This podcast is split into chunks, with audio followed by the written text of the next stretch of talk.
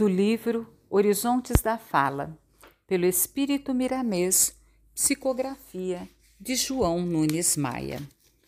Lição 7: Prática e Teoria. Prática e teoria são duas forças indispensáveis na nossa jornada de ascensão espiritual. Uma sem a outra é como a noite sem o dia, a fé sem a razão, o homem sem a mulher, o papel sem a tinta, as ideias sem a voz. Deve sempre aliar teoria e prática, ou fundi-las em uma só expressão de vivência, para que o caminho do aprendizado fique mais curto e proveitoso. Cada coisa que te falamos, perdoa-nos se estamos esquecendo a modéstia, já foram por nós submetidas a longas experiências. Esperamos que repitas muitas vezes esse aglomerado de lições sobre a fala, porque os resultados são os melhores possíveis ganharás muita esperança e confiança em ti mesmo para outros trabalhos. Tudo na natureza fala da necessidade peculiar ao seu reino. O intercâmbio entre a criação não se restringe somente aos homens.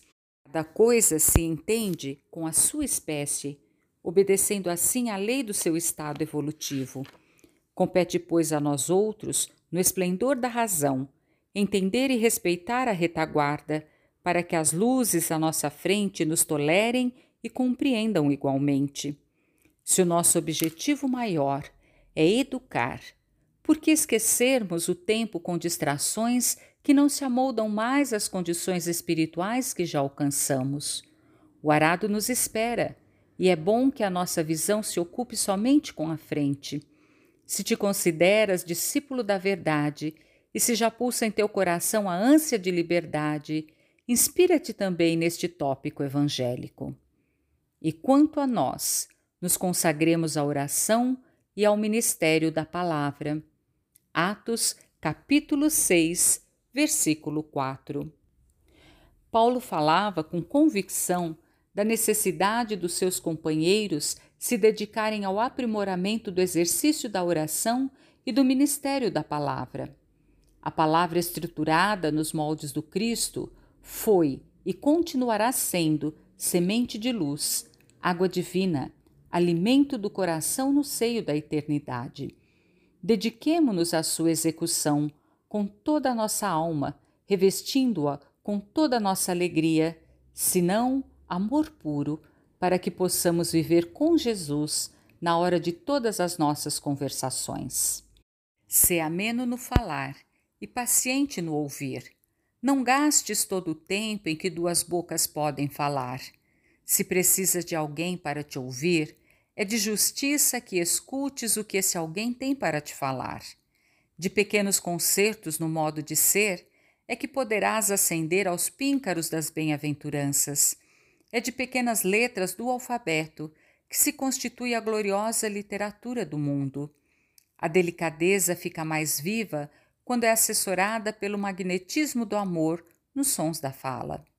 A alegria pura fica mais completa quando dos lábios afloram a satisfação e o amor mais esplendente quando a boca registra a sua presença no coração. E então terá confirmada a assertiva do Mestre dos Mestres aos seus discípulos: O céu está dentro de vós. Lucas, capítulo 17, versículo 21. O homem evoluído pode perfeitamente viver no céu onde estiver, desde que tenha alcançado o domínio completo dos seus instintos inferiores. E o estudante que não esmorece sente de vez em quando a aproximação desse ambiente de luz no centro do seu ser, afirmando assim a sua existência em nós, faltando apenas algumas coisas para o alcançarmos. E é isso que nos incentiva a continuar lutando com nós mesmos. O empenho maior da vida é despertar em nós esses valores imortais que o Pai nos deu para cultivar. A teoria incentiva a prática e a disciplina a teoria. A máquina da estrada de ferro corre com segurança sobre dois trilhos. Faze da teoria e da prática os dois trilhos da tua vida e avança em direção à luz exercitando as boas práticas todos os dias, sem alarde ou fanatismo, com o bom senso que a grandeza da alma te confere. Redemo-nos as mãos, todos juntos, neste cântico de amor que todos conhecemos. Amar a Deus sobre todas as coisas e ao próximo como a nós mesmos, não somente pensando, como também falando. Frase em destaque para maior reflexão. A palavra estruturada nos moldes do Cristo foi e continuará sendo semente de luz, água divina, alimento do coração no seio da eternidade.